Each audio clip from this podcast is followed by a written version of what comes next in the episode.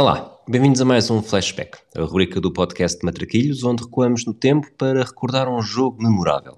Hoje vamos viajar até 30 de julho de 1966, em Wembley, no dia em que a Inglaterra derrotou a República Federal da Alemanha e conquistou o primeiro e único grande troféu da sua história. Eu sou Rui Silva e vou estar à conversa com o Pedro Fragoso.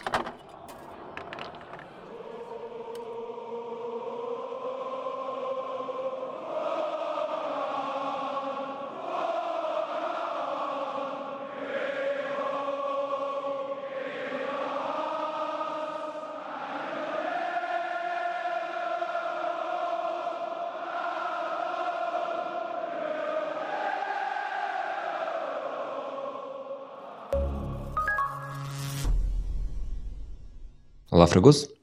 Olá, Rui. Inglaterra a vencer uma grande prova até parece mentira.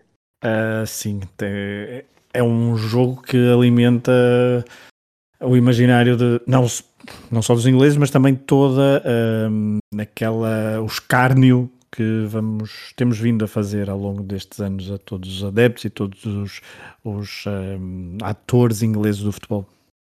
Nós já falámos isto um pouco no Encruzilhada com o Manuel Neves, do que é que seria se, portanto, neste caso, o desfecho das finais tivesse sido o oposto. Excelente episódio, digo já. Obviamente que. Até nem me dava muito jeito esse, esse, todo esse desfecho, esse, essa, essa realidade paralela, mas enfim, mas o episódio está, ó, excelente. A Inglaterra, portanto, perderia eh, uma final em casa contra a República Federal da Alemanha não muito tempo depois eh, da, do final da Segunda Guerra Mundial, e isso teve um impacto muito grande. Mas tentando esquecer isso, achas que temos aqui alguma janela de oportunidade para dizer que talvez o futebol inglês eh, pudesse beneficiar se não tivesse vencido esta final? Por todos os efeitos nefastos que esse título em 66 teve em tantas provas desde então? É, é como, sim, eu percebo onde, é, onde quer chegar e, e, estou levado a concordar, porque houve, e até no, nos episódios do Travessia para o Deserto temos, temos sublinhado isso, porque a Inglaterra demorou a chegar aos Mundiais, não esteve no início, porque com, uma, com muita soberba, achava que era uma competição menor, que eles é que eram eram os reis disto tudo e portanto não tinham que andar a jogar contra os uruguais desta vida Uh, entraram tarde e entraram depois também com maus resultados e só agora em 66 é que conseguiram um excelente resultado e em casa e depois nunca mais. Mas eu percebo onde é que quer chegar porque isto, essa soberba toda que existia nos anos 60 ficou completamente uh, em níveis estratosféricos depois de, uh, depois de vencer desta forma o Mundial 66. e isso revelou-se contra principalmente a nível de seleções. Agora, quando falamos do futebol inglês, não, não nos podemos esquecer que hum, na década, na década de 80 há um Liverpool bastante forte nas competições europeias, há um Nottingham Forest, o Manchester United também não é uma equipa que se possa dizer que tenha, hum, tenha já mais perto do, do final do século XX início, e depois já no início do século XXI que tenha um, passado ao lado de, de, grandes conquistas a nível europeu. É verdade que a Premier League beneficia, a, a criação da Premier League é que transforma um bocadinho o futebol inglês. Uh, no futuro imediato, após esta, um, e quando digo imediato, digo nos, nos 20, 30 anos seguintes, sim, esta, esta, esta vitória pode ter sido uh, muito mais prejudicial do que que na altura uh, poderiam pensar os responsáveis ingleses que festejaram e bem esta, esta vitória caseira. Eu acho que a cavalo dado não se adente, portanto vou fazer de advogado do diabo da minha própria pergunta e dizer que é sempre melhor ganhar do que, do que achar que depois o futuro iria ser melhor. Um pouco como, Olá, Fernando Santos. como o Luís Filipe Vieira fez com o título de 2005, porque ainda não estava, não estava nos planos vencer tão cedo e isso acabou por ser prejudicial naquela lógica que não faz grande sentido, mas uh, pronto. E nesse aspecto, acredito que lá está, fazendo advogado do diabo, esta pergunta de Inglaterra também não fará grande sentido. Por isso, uh, faço a contra-pergunta: é, achas que se a Inglaterra não tivesse vencido em 66, atacando as provas seguintes, e aqui as provas seguintes até podemos ir a, a 2021 e a 96, encararia de forma diferente e já teria pelo menos um título? Ou achas que nada mudaria? É que é o teu instinto, porque isto aqui não há resposta, não há resposta pois, claro, o meu instinto dir-me-ia que não conseguiriam nada. Um, porque, por todo, porque, eh, não, porque isto foi um ato isolado, uh, isto sabemos hoje que é um ato isolado, um, por muitas circunstâncias que se repetiram ao longo dos anos, um, uma espécie de, é um karma que não, não diria que é uma, uma vingança por ter vencido desta forma em Inglaterra a 66. Acho que é um karma por todo o futebol inglês, por uma, uma soberba e por vários problemas que o futebol inglês tem. Última pergunta antes de entrarmos a sério nos segmentos do flashback.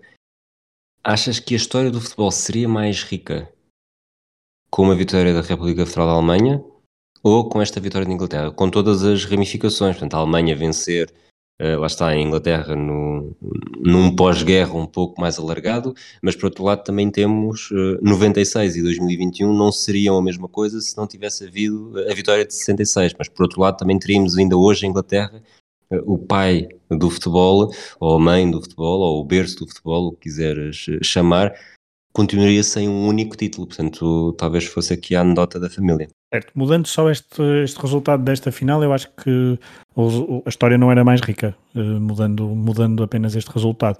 Só se, por exemplo, a RFA depois eh, revelasse um, uma descontinuidade geracional na, na, década seguinte que não pudesse dar continuidade então a, esta, a uma possível vitória em 66, aí sim talvez a história fosse diferente, mais rica, nunca saberíamos o que é que, o que, é, que a RFA e depois a Alemanha pudesse, pudesse fazer. Mas acho que a história fica muito mais rica com esta vitória inglesa, ficaria mais rica o futebol, a história do futebol, com uma vitória portuguesa em 66. muito bem. Vamos avançar. Uh, a Inglaterra, como já temos dado aqui uns lamirés, uh, vinha de um promento falhado para a fase final do Euro 64, tinha sido eliminado pela França logo na primeira ronda. Em Mundiais, a estreia tinha sido no Brasil, em 1950, e até então, apesar, até então, até 1966, apesar do estatuto autoimposto de melhor seleção, e lá está, berço do futebol, não tinha conseguido mais do que atingir os quartos de final. O selecionador Alf Ramsey estava agora no comando, tinha substituído Walter Winterbottom e pretendia dar um novo impulso à sua seleção, sobretudo num Mundial que seria organizado em casa. Alf Ramsey tinha chegado à federação em 1963, um ano depois de ter levado o Ipswich ao título inglês. Liverpool, Manchester United e West Ham davam três jogadores cada um à lista de convocados e os nomes mais fortes incluíam jogadores como Gordon Banks, Bobby Charlton, Jimmy Greaves, o capitão Bobby Moore Nobby Styles ou mesmo os experientes Ron Flowers, Ray Wilson e Jack Charlton, todos com 31 anos. Por onde é que queres pegar no que diz respeito a esta Inglaterra?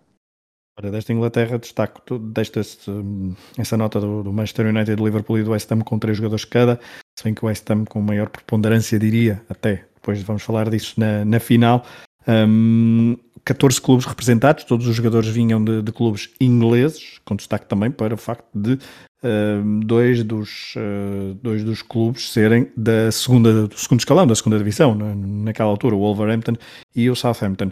Um, era de facto então o quinto Mundial consecutivo e acho que um, falaste desses jogadores, não, não tenho grande, grande a acrescentar depois quando formos falar se calhar um bocadinho dos, do 11 podemos uh, tocar neles, mas uh, só falar então do percurso desta equipa uh, no Mundial 66 que começou com um empate 0-0 frente ao Uruguai, um, depois, duas vitórias por 2-0 ainda na fase de grupos. México uh, 2-0, gols de Bobby Charlton e de Hunt. Uh, Hunt que depois bisou frente à França, então, noutra vitória por 2-0. Nos quartos de final, um jogo polémico com 1-0, vitória frente à Argentina.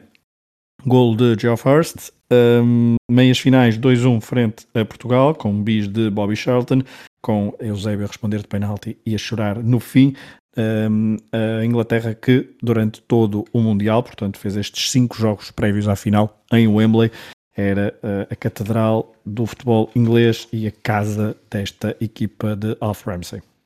Do lado da República Federal da Alemanha, tinha sido campeão do mundo em 1954 contra muitas das expectativas e continuava longe de ser uma superpotência do futebol mundial. Ainda não tinha participado sequer em qualificações para o Campeonato da Europa, também só tinha havido duas oportunidades, e no Mundial, depois do título, somaram um quarto lugar em 58, na Suécia, e uma eliminação nos quartos eh, em 62, no Chile.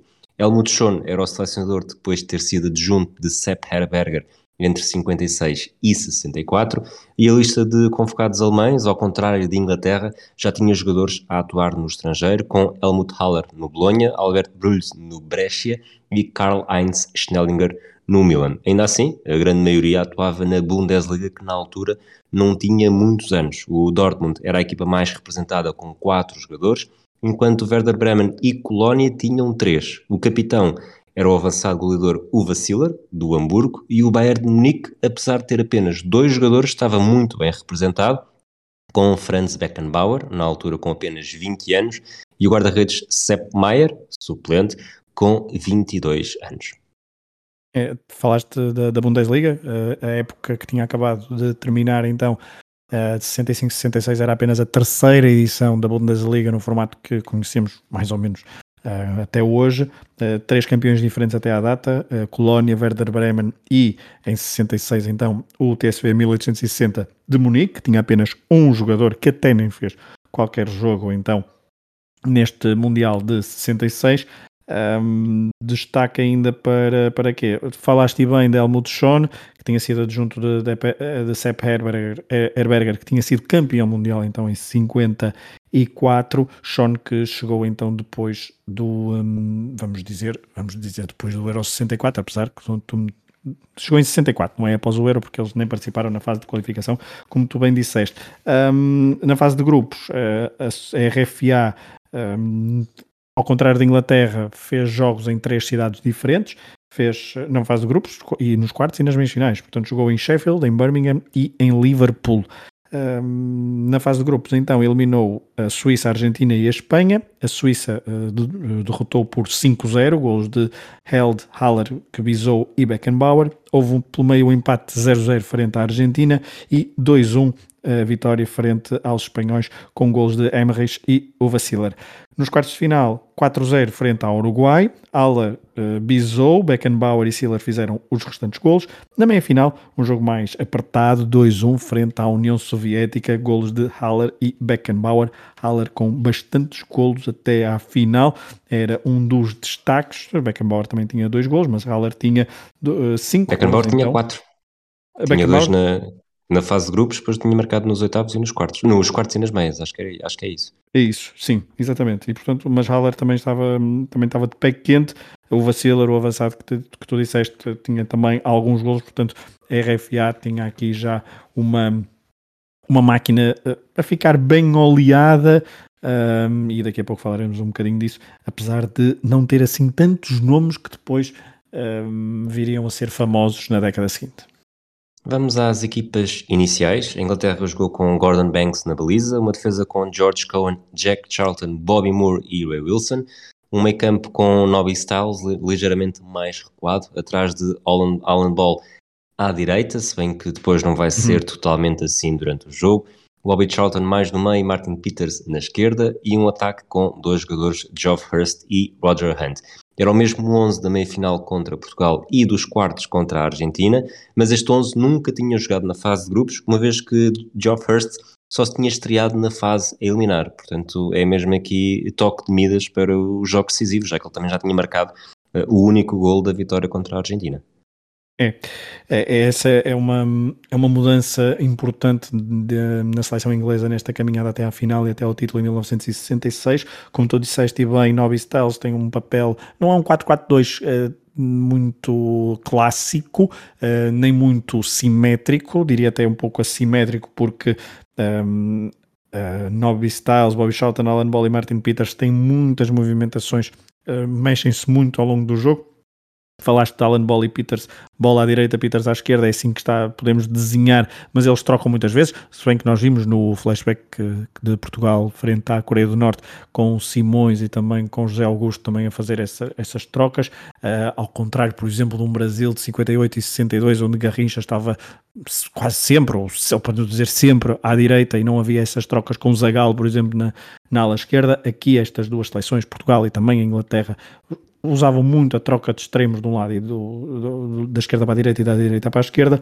A defesa, um, Josh Cohen, Jack Charlton, Bobby Moore e Ray Wilson, isto da direita para a esquerda, é uma defesa uh, com, uma, com um destaque, já que Bobby Moore, e acho que falaremos disso durante, durante todo o jogo, foi alguém que me encheu os olhos porque uh, não era central, era um livro, mas um livro que muitas vezes estava. Era um livro mesmo porque estava em todo o lado da defesa e também do meio campo.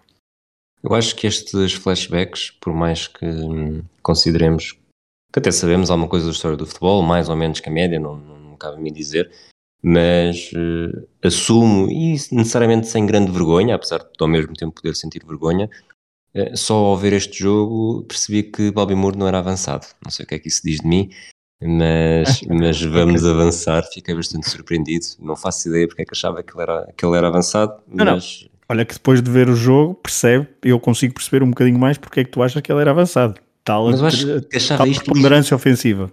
Sobretudo, sobretudo, unicamente por causa da fotografia emblemática e sobre okay. o capitão. Não faço ideia porquê, não faz sentido nenhum, mas, mas pronto, nunca tinha visto o jogo, nunca tinha visto outro jogo em que ele estivesse envolvido, nunca tinha necessariamente lido muito sobre o assunto, portanto, uh, lá está, estamos sempre a aprender. Do lado da República Federal da Alemanha, Hans Tilkowski na baliza, uma defesa com Horst Dieter Hotges à direita, Lee Schulz e Wolfgang Weber como centrais, Karl-Heinz Schnellinger à esquerda, mas na verdade ele ia para onde Alan Ball estava, por isso é que fugia muitas vezes desta lateral. Um meio campo com Franz Beckenbauer e Wolfgang Overath. Overath que brilha muito em 1970, mas aqui acaba por estar a tapar buracos, sobretudo quando Schnellinger sai. Eh, uma linha de quatro no ataque com Helmut Haller à direita, Uwe Siller e Siegfried Held mais no meio, Lothar Emmerich à esquerda, embora aqui o Siegfried Held também, também tenha uma área de ação, eu vou chamar-lhe moderna. Muito moderna, uh, e aquele número 10 era, até estava, ficava, ficou-lhe bem, acho eu, depois deste jogo, um, ehm, foi o jogador mais, eh, já, acho que já posso dizer isto, foi o jogador mais um, ponderante a nível ofensivo, na minha opinião, para, para na manobra ofensiva então da RFA e uh, quando tu dizes moderno é porque vinha muitas vezes receber, vinha muitas vezes ao, ao, aos extremos dar apoios e depois aparecer, aparecer no meio, uh, não era um ponta de lança fixo, o Siller tinha mais esse papel. E, já tendo visto vários jogos da RFA depois na década de 70, percebe-se que Gerd Müller era uma evolução em relação a este Siegfried Held, era bastante melhor, mas Held não, não está, está bem longe de ser um, um, um tosco, tinha, tinha muita qualidade. Exatamente. Em relação à meia final com a União Soviética, tinha saído Frida Lutz e entrado Hotkas para o lado direito da defesa, mas este era o 11 que já tinha derrotado o Uruguai, tinha sido a única vez que hum, Helmut Schoen tinha escolhido estes 11 jogadores. O árbitro da partida era o suíço Gottfried Dienst e os assistentes vinham de dois países que já não existem. Um da União Soviética, com Tofik Baramov do Azerbaijão, ele que será histórico, e do outro lado da Checoslováquia, o eslovaco Karol Galba.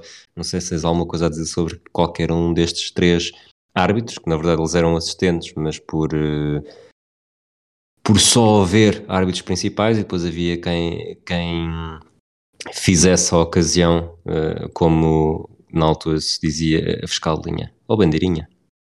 Não tenho grande coisa a acrescentar, um deles tinha um bigode muito, muito farfalhudo, um dos bandeirinhas, se quisermos, e o... Jogava com um bigode com as alas bem abertas, é isso? Exatamente. Um, e, acho, que é, acho que é ele que tem, uh, que valida o gol, sim, é ele que valida o gol. Uh, o, o, o, o, terceiro, já lá iremos, terceiro inglês, uh, e o árbitro tinha o suíço tinha assim uns uma forma mestral uh, remetendo um bocado para a música clássica de conduzir o jogo a nível de gestos com as mãos, claro. Vamos então avançar para o jogo. Alguma hum, ideia inicial que tenha ficado quando começaste a ver o jogo? Ideia inicial? Como assim? Ah, eu, assim, eu vi este jogo a cores, não sei. Sim, sim. Uh, aquela, aquela evolução tecnológica de uma, de uma remasterização, lá como é que se chama, colorização mais recente, não é?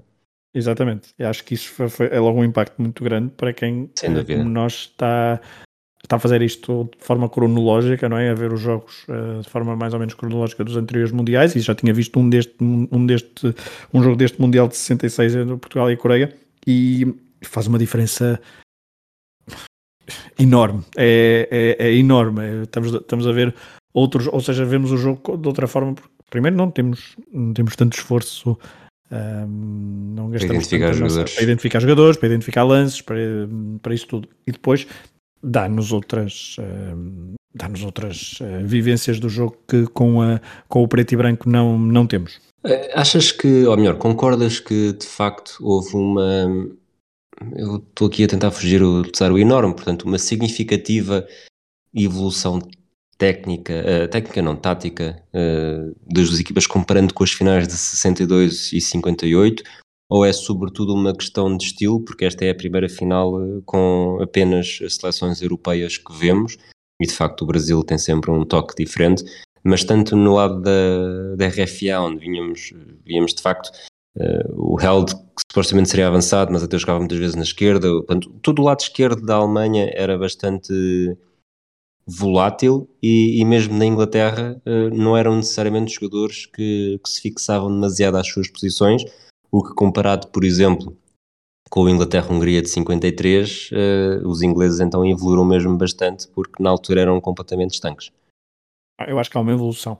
E acho que mesmo essa questão do Brasil, depois quando falarmos de 1970, também vamos. Estou em crer que iremos ver essa, essa evolução também só entre futebol brasileiro. Um, portanto, aqui há uma clara evolução um, de, um, de mundiais para outros, já de 58 e 62, então para, para 66, vemos um jogo muito mais, um, é mais vivo, sem ser. Uh, porque os outros jogos também foram, podem ter sido vivos e podem ter sido relativamente caóticos, se quiserem, mas aqui com menos caóticos, ou seja, com mais ordem, com mais uh, ações forma uh, ações dos jogadores de forma premeditado, ou seja, com, com cabeça, tronco e membros, no, tendo em conta o contexto em que estamos a falar. Uh, ou seja, havia uma disposição tática, uma evolução tática que se notou durante o jogo, porque os jogadores tinham novas, ou melhor, tinham uma nova interpretação das funções a que estavam, uh, se calhar, que víamos no, nos, nos, anos anteriores, mas aqui temos uma evolução tática e técnica também. Uh, técnica, se calhar, não tanto, mas tática, talvez, assinalável.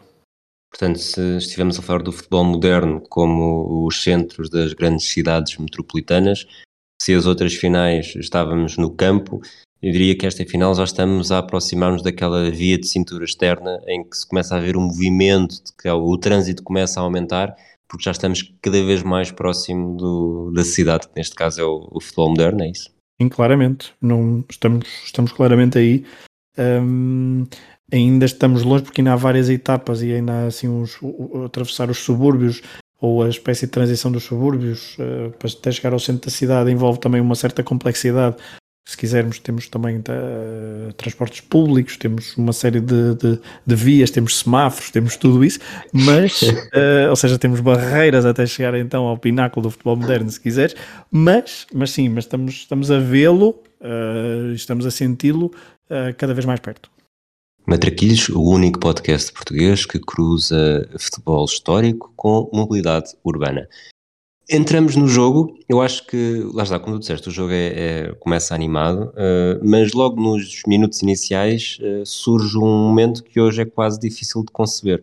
O guarda-redes alemão Hans Silkowski fica no chão e estamos a falar de uma altura em que não havia substituições, portanto, isto nos primeiros 5 minutos se a Alemanha uh, estivesse este tempo todo a jogar com 10, provavelmente esta final não teria metade do seu impacto.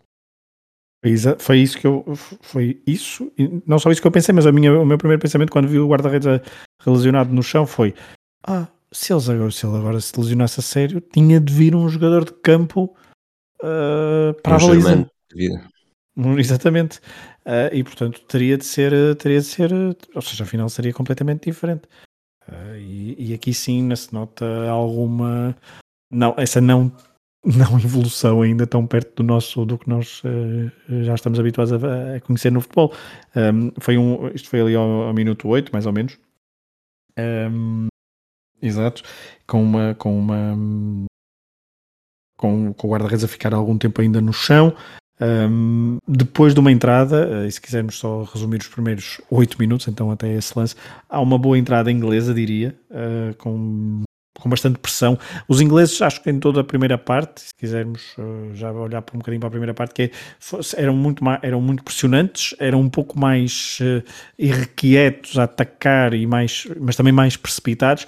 A RFA sempre que tinha oportunidade para, para ter a bola era mais pausada, era mais cerebral, Uh, tem uma, uma primeira oportunidade até com o remate de Held sair ao lado. Nós estamos a ver este jogo, vimos o jogo com os comentários uh, originais ingleses e percebia-se que eram tendenciosos diria um sentido, porque sempre que havia ali uma espécie de perigo para a RFA, o comentador uh, passava uh, o perigo para, para, para, para nós, porque ficava ou fazia assim um suspiro muito prolongado, por exemplo, um, e portanto acho que, acho que eh, o início do, do jogo há uma, há uma maior. Um, frenetismo por parte inglês e uma, um futebol um bocadinho mais cerebral por parte da RFA. Achas que a Inglaterra era melhor equipa, mas via-se mais talento ou mais potencial na Alemanha. Não sei se, se me estou a explicar bem, porque eu, eu lá está, eu acho, e já agora falando do jogo inteiro, acho que a Inglaterra foi melhor. Tinha de facto, naquele período, pelo menos em 66, ou naqueles 120 minutos, uh, pareceu um, mais equipa em campo, melhores jogadores, sobretudo no prolongamento, então, que não há dúvida mas consigo olhar para a Alemanha e ver algumas movimentações dos seus jogadores, uh, talento dos seus jogadores, uh, e, e, parece que já se notava que estavam no caminho certo para, para dar saltos maiores no futuro. É isso, eu tinha aqui apontado como, como comentário final, até mais ou menos, não era bem como legado, como costumamos fazer, mas é esta RFA já tinha aqui muitas sementes de qualquer vir a, a, a fazer dentro de 8 e 12 anos um, porque já revelava uma, uma ideia uh, e os jogadores podiam ser às vezes uh, piores ou melhores intérpretes dessa ideia, mas a ideia estava lá. Uh, e tinham bons jogadores, e eu, eu concordo contigo, com essa tua primeira observação. Eu, eu, eu estava a ouvi-la e estava a achar um bocado estranho, mas a verdade é que a Inglaterra era, foi a melhor equipa, jogou bastante melhor, mas, mas era um, um coletivo em que depois não sobressaíam assim tantas individualidades, mas era a forma como, como interagiam e como atacavam que deixava um pouco à nora a, a, a, defesa, a defesa alemã. E acho que os alemães estavam aqui a construir então um futuro muito, muito radioso. Tiveram azar, só azar, uh, acho que tiveram azar por fundar uma Inglaterra que de facto conseguiu aqui encontrar uma, uma geração de jogadores bastante talentosa e, um, e que não se deixou depois de. Depois já falaremos disso, no, não se deixou enganar no prolongamento. É a RFA que, uh, falando de jogos decisivos, decidiu imitar o Brasil de 50, a Hungria de 54, a Suécia de 58 e a Checoslováquia de 62. Marcar primeiro numa final um, e depois perder, não é? Acho que, acho que isso. Só uma nota ainda antes de irmos ao golo. Sempre que, há pouco eu não esqueci-me de dizer, sempre que o Bobby Charlton tocava na bola, pressentia-se também o entusiasmo do público. Uh, vinha também de marcar um bis a Portugal na meia final, mas era claramente um jogador, uh, vamos dizer, diferenciado, mas era um jogador, uh, sim, era diferenciado de, da forma como, como e era o maestro da, ofensivo da, da, equipa e o público entusiasmava-se muito quando a bola chegava a Bobby Charlton. Mas de facto, depois de alguns remates de, Martin Peters, muitos remates de, de, longe, se viu ainda nesta equipa, na, neste, neste jogo, por parte do, do, dos jogadores ingleses. Um, que de facto queriam atacar muito e depressa, e a RFA chegou então ao minuto 13 uh, com Haller um, ao, ao golo, Haller que estava, esteve de pé quente neste, neste Mundial uh, de, de 66, um, o golo, depois poderás, poderás falar, mas é um, é um erro de, de Wilson, creio, depois de uma bola bombeada para a área por parte de Held. Uh, Haller aproveitou o erro de, de Ray Wilson e fez um remate cruzado para o posto direito.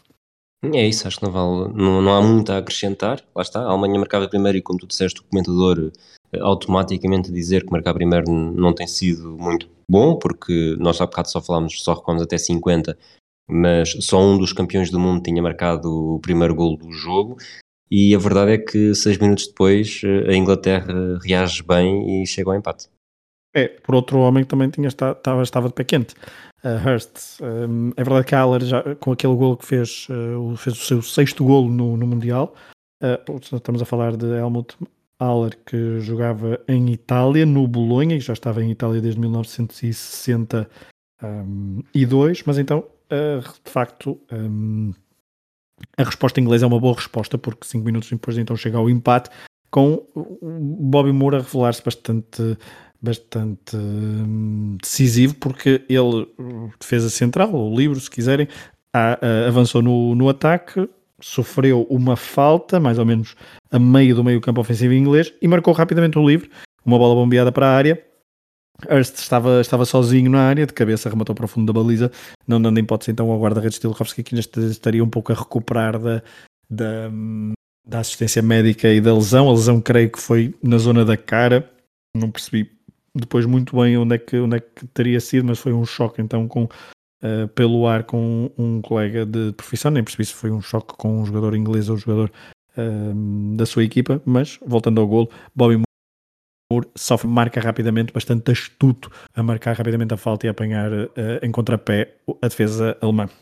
Há bocado falaste do comentador e eu acabei o jogo, os comentários, com bastante. Não gostei. Acho que não, há, não, tenho, não tenho adjetivo para dizer. Embora tenha, aqui um, tenha havido aqui um momento a seguir ao. Já depois de um igual, em que até achei bastante piada, porque o, o George Cohen, sim, remate torto, sim, sim. É, o lateral direito, que já tinha cruzado com a esquerda, portanto, aquela. O Veloso também fazia muito isso no Benfica, uh, puxar da linha para o meio e depois bombear para a área com o pé esquerdo, portanto, o George Cohen já tinha feito isso. Uh, só que aqui, mais do que bombear para a área, ele tentei mesmo fazer um remate que sai muito torto e o comentador diz qualquer coisa como está no seu trigésimo jogo pela seleção e ainda não marcou nenhum golo e se continuar a rematar daquela maneira também não irá marcar nenhum. Eh, e de facto não marcou. Eu depois fui ver 37 eh, jogos pela seleção entre 64 e 67, zero golos. Eh, no Fulham, onde fez toda a sua carreira, 459 jogos, tem apenas 6 golos para a amostra. Eu diria que deste 11 de Inglaterra é capaz de ter sido dos jogadores mais, mais discretos, mas ainda assim não, não, fez um jogo fez um jogo discreto mas uh, correto. Só que de facto uh, se a Inglaterra estivesse à espera dele para desequilibrar na frente ainda hoje estava a fazer contas às oportunidades perdidas. Certo. Ray Wilson também o defesa esquerda também não acho que também não tem um jogo assim para muito preponderante, até porque é, os dois laterais, até porque Bobby Moore muitas vezes fazia de lateral esquerdo, uh, aparecia muitas vezes na zona de, que era que estamos habituados a ver um lateral esquerdo a nível ofensivo uh, atuar, mas Jorge Cohen, de facto, esse comentário eu também tinha aqui essa nota, esse comentário, vamos uh, dizer, trouxista, também não também não, não achei particular, particular interesse aos comentários da, desta, desta dupla que eu vi, da, uh, qual era a estação? ITV, creio. Um, ITV foi a estação que fez o que tratou das, desta transmissão que nós vimos agora, não sei exatamente em que ano é que foi, se terá sido mesmo no ano passado, é possível, mas, mas a transmissão original, portanto, os comentários acho que são da BBC mesmo. Ah, ok. Uh, sim, é isso. E, um, e de facto, não, não achei particular piada, não acrescentou grande coisa ao, ao, ao, jogo, até porque vinhamos, se calhar somos nós estamos exigentes, porque vinhamos de outras transmissões, mesmo uh, sendo de outros. Um, de outros campeonatos do mundo, estando às vezes uh, sendo as originais daquela in loco ou então mesmo a posteriori, tínhamos, acho que já, já, já tivemos mais sorte no, nos comentários que apanhamos. Continuando na primeira parte, eu acho que há aqui dois factos que me chamam mais à vista. Um é o Vassiller, que ele tinha sido o primeiro melhor marcador da Bundesliga. É um pouco da escola do Gerd Müller, no sentido de nós hoje, quando pensamos em avançados alemães, se calhar temos mais o, o Bierhoff como molde do que necessariamente um jogador mais baixo e achamos e mais que é aquele, não é? Aquele Panzer, sim. E, e aqui tanto o Vassiller, que quatro anos depois até vai estar a jogar mais pela direita, portanto, na posição do Helmut Haller, ele aqui jogava mais pelo meio, mas era um jogador com uma qualidade técnica e conseguia desequilibrar nos pequenos passos, jogava bem de trás para a baliza também, Uh, tem alguns momentos em que consegue fugir à marcação quase com, com nós cegos, só com os movimentos do corpo. E depois, uh, outra coisa que na altura não teve assim tanto impacto, apesar de Beckenbauer estar a fazer uma grande fase final, mas aos olhos de 2022, olhar para o jogo e, e ver que os dois jogadores mais famosos de cada lado, Bobby Charlton e Beckenbauer, estavam sempre uh, colados, uh, sobretudo quando Bobby Charlton tinha a bola, Beckenbauer estava por perto, e aos 26 minutos o Charlton consegue fugir ao seu rival alemão, uh, remata com o pé esquerdo rasteiro ao primeiro posto, Tilkovski defende, mas ainda assim era aquele jogo do gato e do rato que se nos anos 90 tínhamos sempre eh, João Pinto e Andrade, com Andrade a fazer a marcação em cima, ou mesmo Jardel e José Soares, aqui temos duas estrelas, o que nem sempre no futebol acontece assim, normalmente há sempre alguém a fazer o trabalho sujo que não tem o mesmo impacto da estrela que, que está a fugir. Sei que ias falar do, daqueles duelos também muito conhecidos é? em Espanha com Roberto Carlos e Luís Figo, um, se bem que numa zona do campo onde era mais propício a ver esse, esse tipo de duelos, não é? Encostado à linha. Aqui no meio campo este, este, este duelo Charlton-Beckenbauer um, foi de facto uma, das, uma, das, uma das notas boas para, para ver este jogo, porque vemos um Beckenbauer muito jovem a assumir uh, funções que nós uh, diria que não associamos tanto a ele, apesar de ser um livro e apesar de muitas vezes uh, jogar a Beckenbauer é partir de trás e avançar pelo campo. Aqui ele tinha uma posição mais fixa no meio e acho que o meio campo, acho que o meio campo alemão hum, não conseguiu muitas vezes travar uh, a dinâmica ofensiva inglesa uh, e se calhar Beckenbauer tem algumas responsabilidades nisso, mas também Overath, que tem um pé esquerdo muito bom, mas que aqui ficou claramente engolido pela dinâmica ofensiva inglesa, Uh, acho que estes dois homens, Beckenbauer e Overath, não foram suficientes para travar um, um trio, porque o, o, trio Alan Ball, Peters e Bobby Charlton funcionava como funcionava dessa forma, porque lá está, não era um 4-4-2, era mais um 4-1-3-2 se quisermos, e esse, aquele trio do meio campo inglês, meio campo ofensivo, deu muita água pela barba à, à defesa e também ao meio-campo alemão, se bem que depois, quando a RFA tinha a bola, e é nesta altura que fazem ali duas ou três jogadas muito interessantes, praticamente ao primeiro, primeiro segundo toque, com uh, várias tabelas, com variações de jogo, uma máquina já uh, lá está bem oleada. Claro que depois faltava alguma contundência na zona de finalização. Estamos a entrar aqui no último quarto de hora da primeira parte, que é o momento em que os guarda-redes começam a, a destacar-se. A tem, tem duas boas defesas, uma a cabeceamento do, do Hurst, outra a remate do, do Roger Hunt. Curiosamente, o comentador ele não, não deve ter engraçado com o Tilkovski e, e acho sempre a dizer mal dele.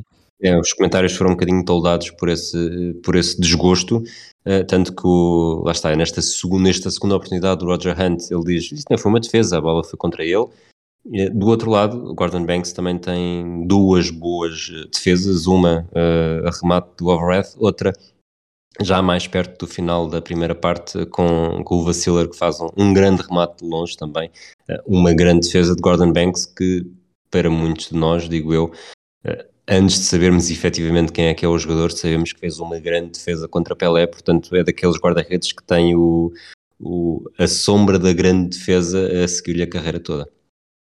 Sim, e que se calhar associamos mais ao facto de ele ter feito essa defesa do que ter sido campeão do mundo.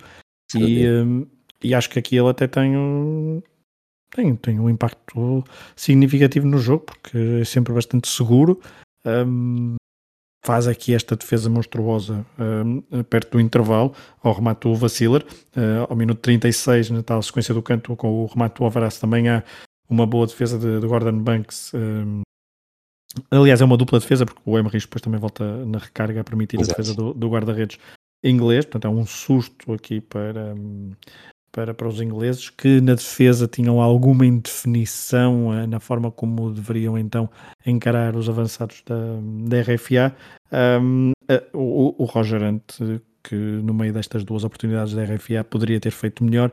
O, o comentador diz que a bola vai contra o guarda-redes Stilkovski, se calhar vai, vai contra, mas ele está lá, está bem posicionado, se quisermos, porque a bola vem de um lado para o outro e ele posiciona-se bem para, para defender para, para estar lá naquele momento. E Tilkovski, por causa dos comentadores, uh, que estranhavam sempre o facto de ele usar muito os punhos, pareceu-me, uh, quando a maior parte das vezes foi uma boa decisão usar os punhos. Estamos a falar de um dia de muita chuva. Um, o campo no início até se ressentiu, não se estava a ressentir, mas depois para o final claramente o relevado ficou em, em mau estado. A chuva voltou a chuva apareceu durante o jogo, tinha chovido muito durante no pré-jogo e por isso acho que a decisão do Tilkovski a maior parte das vezes e a maior parte dos cruzamentos e a Inglaterra abusou dos cruzamentos a determinada altura, a decisão então de Tilkovski usar, usar os punhos, acho, na minha opinião, foi uh, bastante moderna e, e, acertada, se quisermos, uh, esteve geralmente, geralmente bem, nunca percebi muito bem aquela, aquela hum, animosidade dos comentadores ingleses. Portanto, uh, o jogo foi para intervalo, diria também com breves notas com acho que um ligeiro ascendente. Um, lá está o ataque mais esforçado do que pensado e planeado. Um, Bobby Moore bastante decisivo. Uh, porque tem, uh, não sei se é aqui na, na, primeira parte, agora, agora estou a falar de cor, mas não, não apontei, mas há um grande corte de Bobby Moore, mas se calhar é já na segunda parte, porque não tenho aqui uh, apontado ainda nas notas, mas Bobby Moore pareceu-me que esteve bastante bem. É decisivo no primeiro gol, inclusivamente de inglês, porque marca rapidamente o livre do lado do, um, do lado da RFA. Um, sempre a dar sinais que sempre que consegue chegar à área ia ser perigosa. O problema era chegar à área tantas vezes como isso. Lembras-te de como é que o Ajax Benfica acabou? Aquele Ajax Benfica que fizemos para o flashback. Como é que acabou? Sim, como é que o jogo o acaba? O Eusébio? O Eusébio Exatamente. Zero, sim. É, esta prim... Nesta segunda parte, o primeiro lance que eu tenho aqui de registro acaba por ser um pouco destes momentos que entram no, no anedotário, porque o Nobby Styles protesta muito um lance, uh, segura a bola, atira a bola com força para o chão e depois a bola até vai na direção do árbitro, uh, a bola sobe, lá está, e o árbitro devolve de cabeça. Eu não me lembro de alguma vez ter visto algo semelhante no, nos últimos anos, mas este momento aqui é, é para mim, fez-me rir e, e, acho que é a própria forma se por um lado os árbitros antigamente tinham um comportamento muito diferente, tu há bocado até destacaste isso um pouco, aqui é um bocado é, baixar a guarda e, e toma lá disto. Sim, o Styles, que também diria, era o jogador mais caricatural desta, desta seleção inglesa, não, até na forma de jogar, porque ele tinha assim uma forma não vou dizer estranha, mas tinha uma forma pouco ortodoxa, olhando para os outros, de, de jogar, com mesmo uma posição corporal, a forma como se aventurava no campo, a forma como discutia, a forma como fazia as faltas, sei lá, ele era, era um jogador mais, mais engraçado, ou assim, mais fora do normal em relação, a, em relação aos restantes. E, portanto, esta, esta segunda parte que já começa com chuva fica marcada por esse, por esse lance, mas diria que acho que a segunda parte uh, tem um, um tem um início, uns primeiros, diria, quase 20 minutos ou mais, em que o jogo é muito mais equilibrado, não tem a toada do primeiro tempo, em que no primeiro tempo houve algumas oportunidades parte a parte. Aqui a bola nunca esteve tão perto do, da, das, dos dois guarda-redes e acho que foi, foi o período do encontro onde as duas equipas se equilibraram mais. É, eu concordo contigo, até porque tenho muito menos notas. Uh, tinha, esta, tinha esta do aos 52, depois um livre aos 68 em que o Bobby Moore novamente marca Uh, e desta vez é Jack Charlton a aparecer na área. Jack Charlton, irmão de Bobby Charlton, uh, cabeceia ao lado, seria uma jogada muito, muito, muito parecida sim, ao sim. Do, do primeiro gol da Inglaterra. E depois há um lance, que é o lance em que me faz, uh, pronto, uh, olhar para este comentador com, com menos respeito. Um lance entre o Bobby Charlton, o Beckenbauer e o Tilkovski, em que o comentador diz que o guarda-redes está no chão, ninguém lhe tocou, que e além disso, diz que é penalti sobre o Charlton e depois, obviamente, não há repetições. Eh, e ele também está, está a dizer isto em direto, sem repetições, mas por outro lado, hoje em dia os comentadores, quando comentam em direto, também comentam uh, sem repetições. Só depois é que têm direito ao a corrigir o, o, que disseram. Mas ele aqui estava completamente convencido. Uh, eu, uh, obviamente, também não tenho repetições, mas consigo andar para trás.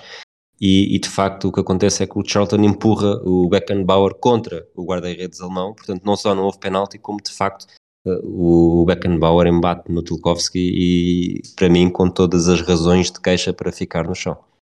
Sim, até porque já deveria estar ressentido da primeira, da primeira parte um, e aqui é, uma, é, um, é esse, esse lance ali por volta do minuto 70, 71 e é, não, há, não há penalti nenhum e concordo inteiramente com, com o que tu disseste Uh, até, esse, até esse lance destaco duas ou três coisas. De, não, são, não tem grande destaque, porque, como eu disse, o jogo foi bastante equilibrado e bastante morno uh, e longe das balizas. Mas Martin Peters teve algumas aparições com remates ou de longe ou de cabeça, um, ehm, mas muitos remates de longe. Também tem aqui uma nota, quer, quer da parte inglesa, mas também da parte da, da RFA, uh, eh, sem a direção da baliza.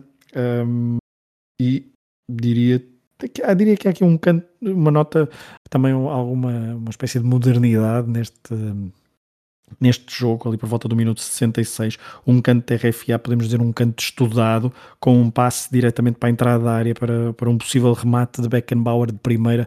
A bola não ultrapassa a muralha defensiva que está na, na grande área, mas é um movimento que de vez em quando, ouvimos muitas vezes, agora no, no, no futebol moderno, se quiser, que é uh, o passe diretamente do, do, do, canto para a entrada da área e diria que dos jogos antigos é este que temos visto, uh, acho que isso nunca, nunca, nunca tinha visto, ou já tinha visto, foi, foi, foi, uma, foram rara, foi rara essa, essa ocasião e portanto acho que essa, esse toque de modernidade fica, fica registado aqui por parte da RFA com o remate de Beckenbauer a bater na defesa inglesa, destaca obviamente aquele livro que tu falaste que Bobby Moore tentou um, emular em relação ao, ao que tinha feito na, na primeira, igualar o que tinha feito na primeira, na primeira parte, mas desta vez já que Charlton, o irmão do Bobby, uh, cabeceou ao lado. Portanto, uh, o, o, Charlton, o, agora o Bobby, que depois, uh, aos 73, ao minuto 73, depois desse tal lance confuso com Tilkovski com uh, Beckenbauer, está perto do, do golo. Aqui acho que a partir deste momento a Inglaterra começa a ter um ascendente muito grande na partida,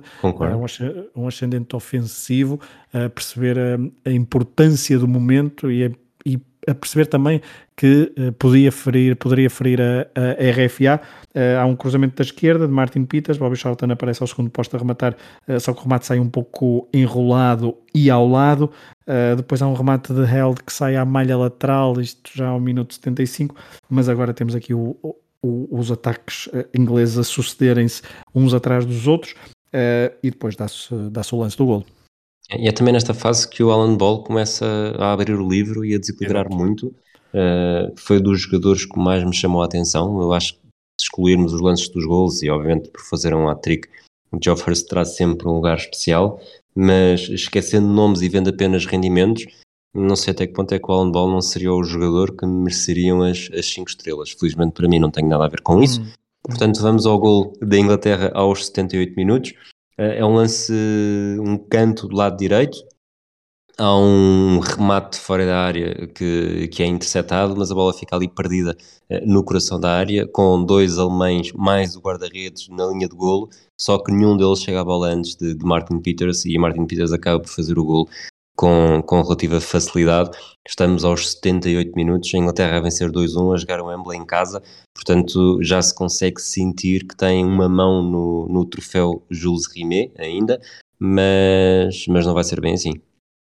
Vai ser bem assim, mas antes disso, de destacar duas coisas. Uma que é uma, um gol, como estávamos a dizer, eh, uma, uma vantagem que é, é justa.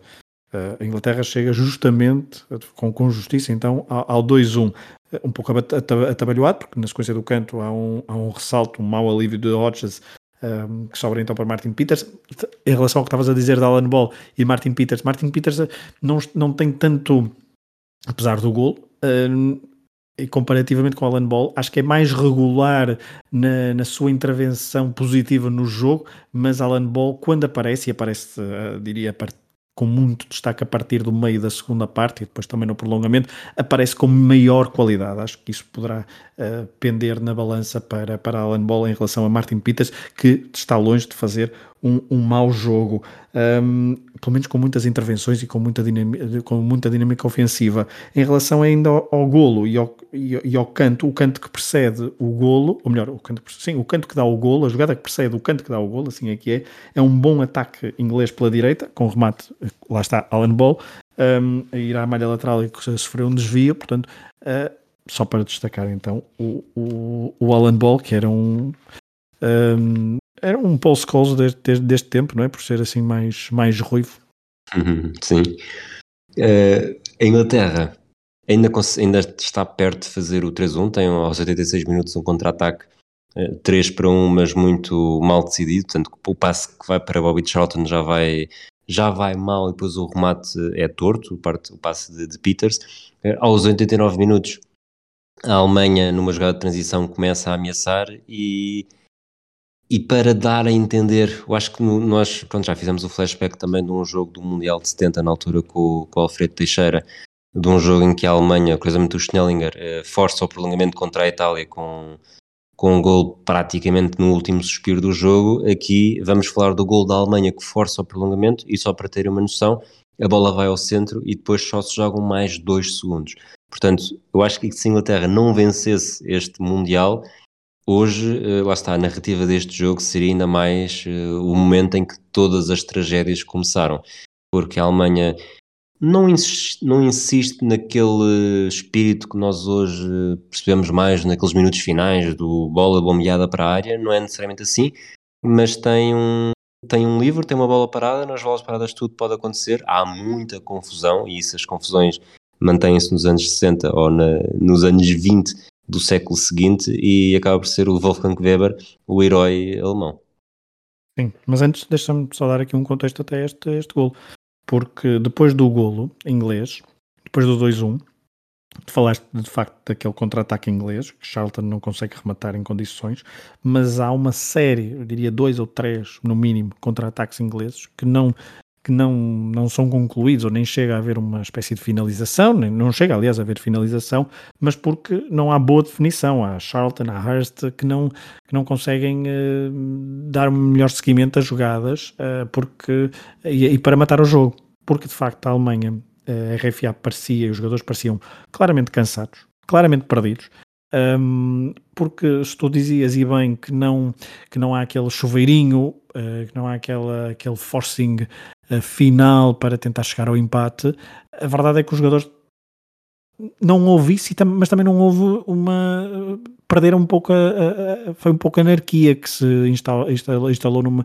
na, na, equipa alemã, porque os jogadores parecia que deixavam de defender, parecia que perdiam quase todos os duelos, e a Inglaterra um, não fez o 3-1 e o público criou 3-1, porque de facto há também um momento, ainda antes do 2-2, em que há uma espécie de. Uma espécie não, há vários assobios do, por parte do público, quando a Inglaterra começa a jogar do, do, do defesa para o guarda-redes.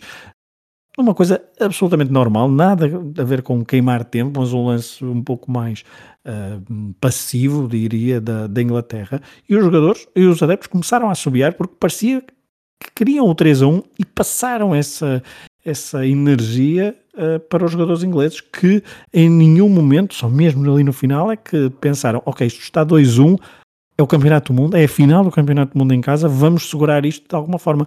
Até nem acho que nem mesmo no lance do golo os jogadores ingleses tiveram essa mentalidade. Tiveram sim depois no final do prolongamento, e acho que é essa a comparação interessante deste jogo, que é no final dos 90 minutos, no final do tempo regulamentar, a Inglaterra a vencer por 2-1. Uh, quis continuar a marcar o, o, terceiro golo, descurou um pouco até uh, a sua defesa, enquanto depois no prolongamento percebeu que não queria adiar para um segundo jogo uma segunda final. Vamos entrar no, no prolongamento então.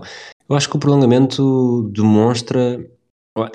É um. Entrar aqui um bocadinho atuada da segunda parte, não temos imensas oportunidades e, e faz-nos sentir que de facto estamos em 1966, porque o, o cansaço sente-se de maneira diferente, o peso da bola sente-se de maneira diferente e o estilo de jogo uh, começa a ser muito mais, um, vou chamar-lhe arcaico, mas também posso chamar de futebol de, de, escola, futebol de rua, em que os jogadores que ainda tinham energia tentavam cada vez mais uh, resolver sozinhos. É também assim que, que o Alan Ball começa a, a, dar mais nas vistas. É também assim que do lado da Alemanha uh, o Siegfried Held uh, começa a dar nas vistas, mas de facto não temos assim oportunidades de perigo para falarmos de ter sido um prolongamento estonteante. Não, mas acho que é um prolongamento em que a Inglaterra domina e tem, tem claramente o, o agente do jogo. Um, e acho que acho que aquele, aquele golo do, do Weber ao, ao cair do pano do tempo regulamentar foi mesmo um, um, quase um último suspiro da RFA que aguentou ali mais uns minutos, mas uh, depois a Inglaterra soube uh, aniquilar então uh, a sua, o seu adversário e acho que neste, neste prolongamento, apesar de lá estar não haver assim grandes oportunidades, há um ascendente e esse ascendente que se vai. Há um remate até ao posto do Bobby Charlton, é preciso não esquecer, ali ao minuto 4, minuto 5, e numa, num, num, num início de prolongamento, ali uns, entre o minuto 2 e o minuto 6, 7, em que há um pressing muito forte de Inglaterra, que depois uh, tem ali interrompido, lá está por uma jogada, uma boa jogada de Held, ali ao minuto 9, mas depois ao minuto 11 um, ehm, Hurst, então mais um golo, Biza na partida, uh, com Alan Ball pela direita a cruzar e Hurst ao primeiro posto a receber, a virar-se, a rematar e a meter a bola, não no fundo da baliza, mas a, a o dar que diz início. o vídeo árbitro Pedro Fragoso. Olha, o... não, não sei. Com, com, com aquela imagem, com o guarda-redes tapa-nos a imagem, não é? Citando Amália Rodrigues, achas que não sabes, não sabe ninguém? Estava à espera dessa agora. Sim, uh... mobilidade urbana, mobilidade urbana e Amália Rodrigues no mesmo podcast. Olha, uh, pois uh, não sei, já estou. Não sei, só eu, eu, acho que eu acho que nem às paredes confessa o, o, o senhor auxiliar se a bola entrou ou não. Eu acho que, lá está, uh, podemos estar aqui e, e, mesmo que se não formos nós, uh, estamos enquanto sociedade desportiva não anónima há anos a dizer agora é que se sabe estas novas imagens, novos efeitos, a realidade virtual, 3D, se a bola entrou, se não entrou. Epá, uh, das duas uma, ou entrou por muito pouco ou não entrou por muito pouco e o, o tal uh, Tofik uh, agora até me está a falar o, até me está a falhar o nome dele, mas, mas o tal árbitro assistente do Azerbaijão, da União soviético, uh, diz que a bola entrou de facto. Acho que num primeiro momento o árbitro não assinalou o gol, depois, com alguns protestos ingleses, foi dado o gol. Os protestos alemães já não serviram de nada. Foi o segundo gol do, do Geoff Hurst na partida. E se as coisas já e estavam é um mais, é, é. Uh, se as coisas já estavam más para a Alemanha, ficaram ainda piores. Eu percebo uh, o ponto de vista alemão que, que, olhando para estas imagens, se fosse ao contrário, não marcavam. Acho que isso é, já toda a gente passou por isso. Mas olhando para o prolongamento, uh, a Inglaterra seria sempre uma justa vencedora e a Alemanha fez muito pouco neste prolongamento para fazer a diferença.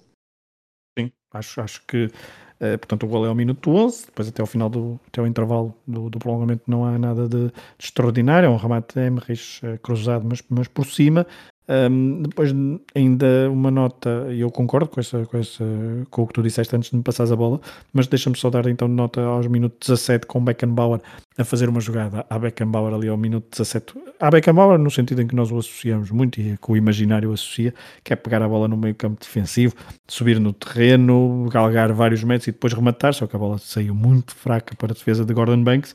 Um, eu diria que a RFA tentou com um bocadinho mais de afinco chegar à área neste, nesta segunda parte do prolongamento comparado com aqueles últimos 10 minutos depois de ter, do tempo regulamentar depois de ter sofrido 2-1, mas sem grande qualidade, sem grande força um, e acho que aqui a Inglaterra também uh, compactou-se atrás, foi, foi mais pragmática, era aquilo que estava a dizer há pouco, um, e depois uh, conseguiu uh, aguentar bem uma, aquelas bolas bombeadas que a RFA depois também tentou fazer no, no final, nunca chegou a importunar muito Gordon Banks, até que uh, há um remate perigoso ainda pelo meio, a Inglaterra ia conseguindo alguns remates perigosos, com, com Hunters uh, ao minuto 25 a rematar uh, de forma perigosa, mas a bola não entrar.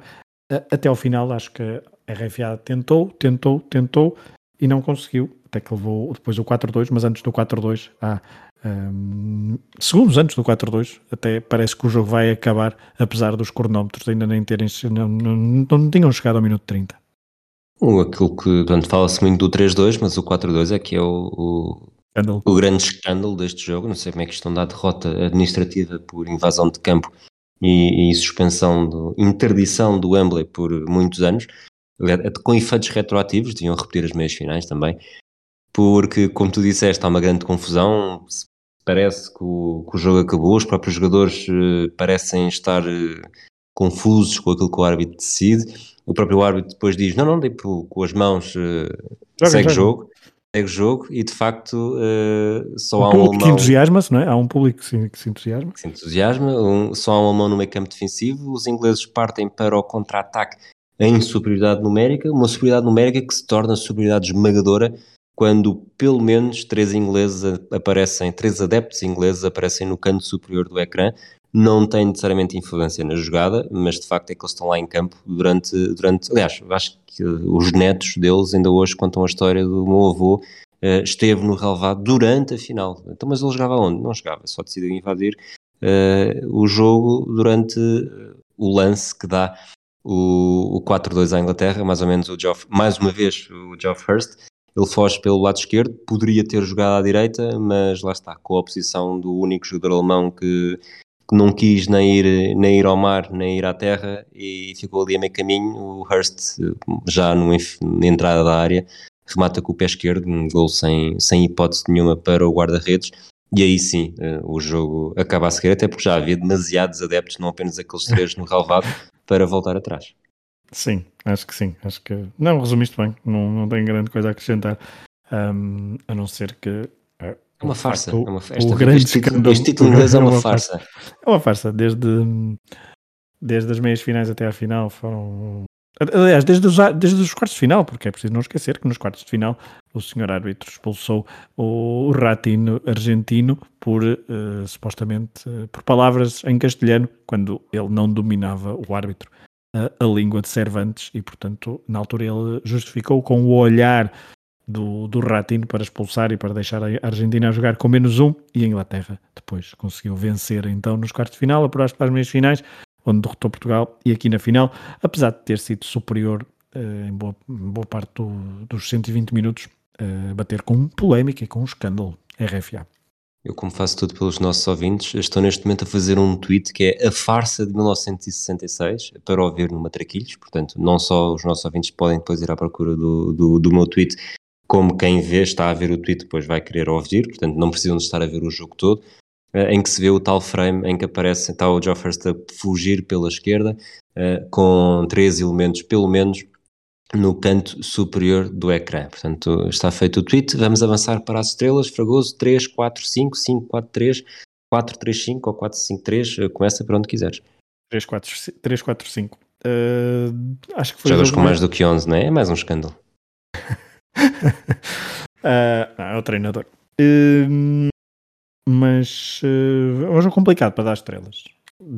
Jogo complicado porque uh, lá está. Vou dar três estrelas a, a, a, um jogador da RFA, seguindo aquela minha aquele meu critério de dar as estrelas às duas equipas, a, a elementos das duas equipas, uh, e vou dar um, a Sigi Held, 23 anos, Borussia Dortmund, ele que foi totalista neste Mundial, uh, marcou um golo na, na, competição e hoje aqui com este número 10, como falamos logo no início, foi o jogador mais, acho eu, o jogador mais do ataque, o jogador mais moderno, se quisermos, da, da RFA. Um, estava com alguma curiosidade em ver Alvaraz neste, neste jogo, não só pela, pela fama de 1970 e 74, recordemos que ele está em 70 e também em 74 no Mundial de, de RFA porque não está no Euro, no Euro 72, porque Netzer, jogador que depois até foi para o Real Madrid, eh, não, não, não caiu nas graças de Almutson nessa, nessa fase e Alvarado recupera o lugar do meio campo um, e aí sim tem, é mais veterano, um, tem um pé esquerdo fabuloso, mas neste jogo está muitos furos abaixo, Beckenbauer também não faz um jogo por aí além e por isso dou as três estrelas a Sigeheld. Quatro? Olha, 4. 4, 4, 4 vai para um jogador do West Ham, Geoff Hurst, uh, 24 anos. É verdade que só faz aqueles 3 jogos, marcou a Argentina, não marcou Portugal, mas aqui fez um hat-trick e acho que não poderia deixar de não ter estrelas. Não tem as 5, porque eu depois vou justificar as 5 estrelas, tu já justificaste em parte, é verdade, porque uh, faz um ótimo golo, o golo fantasma, se quisermos, é um ótimo golo. Uh, tem alguma dinâmica ofensiva interessante, mas se tivesse marcado apenas um gol, nunca teria tido estrelas. Uh, se marcasse dois, talvez tivesse três. Uh, é complicado, porque marcar três gols numa final não, é, não deixa de ser um hat-trick numa final do Campeonato do Mundo.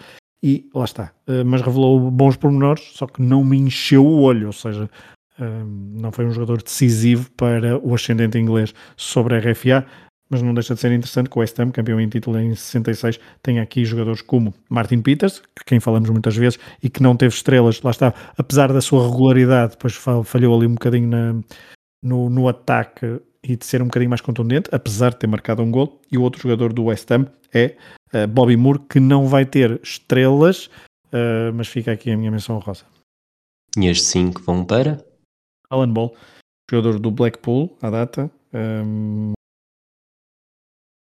21 anos, bem jovem, não o mais jovem, uh, sim, o mais jovem do 11 uh, inglês, e uh, acho, acho que ajudou a, a matar RFA, no sentido em que um, se a Inglaterra até ao minuto 70 tinha sido ligeiramente melhor do que a RFA, a partir daí a intervenção no jogo de Alan Ball e a forma como jogou os últimos 20 minutos do tempo regulamentar e todo o prolongamento fizeram com que a Inglaterra fosse muito melhor que a RFA e merecesse a vitória. Entrando aqui na parte do, do legado do jogo, eu acho que a Inglaterra pós 66, tanto a Inglaterra pós 66 como a RFA pós 66 são, são histórias que conhecemos e dominamos bastante bem, portanto não sei se queres puxar por alguma coisa.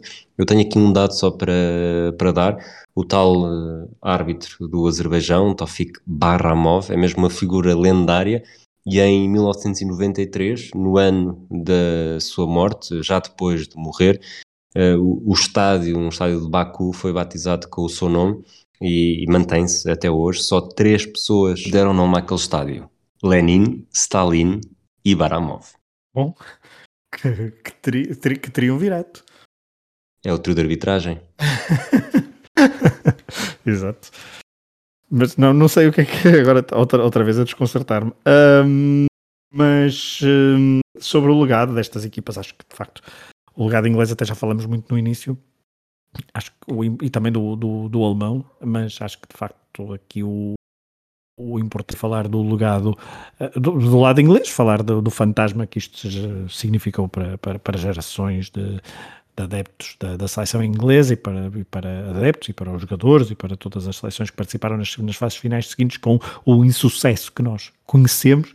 Uh, do lado alemão, RFA, uh, eh, Helmut Santos estava aqui na sua primeira fase final, viria a ser campeão da Europa, viria a ser campeão do mundo, em 70 chegaria às meias finais uh, do Mundial, ou seja, uma espécie de, também de aquecimento ainda para o que viria a fazer a seguir, uh, mas é de facto uma seleção que estava a, a ser construída uh, com bastante qualidade e com bastante com muita com, com muita sapiência um, destes jogadores Hodges será campeão europeu em 72 e em 74. O mesmo se passa com uh, Beckenbauer. Overath, como há pouco disse, será apenas campeão do mundo em 74.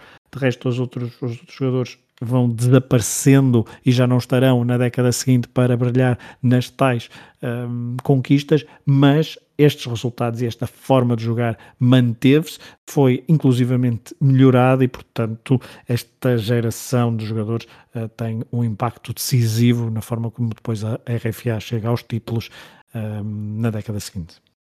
Para terminar e para continuar a dar razão a Gary Lineker, o futebol são 11 contra 11 e no final ganha a Alemanha, a não ser que haja três adeptos a fazer com que a Inglaterra jogue com 14 nos segundos finais. Um abraço fragoso, um abraço a todos aqueles que nos ouvem. Voltamos nos próximos dias com mais episódios do Matraquitos.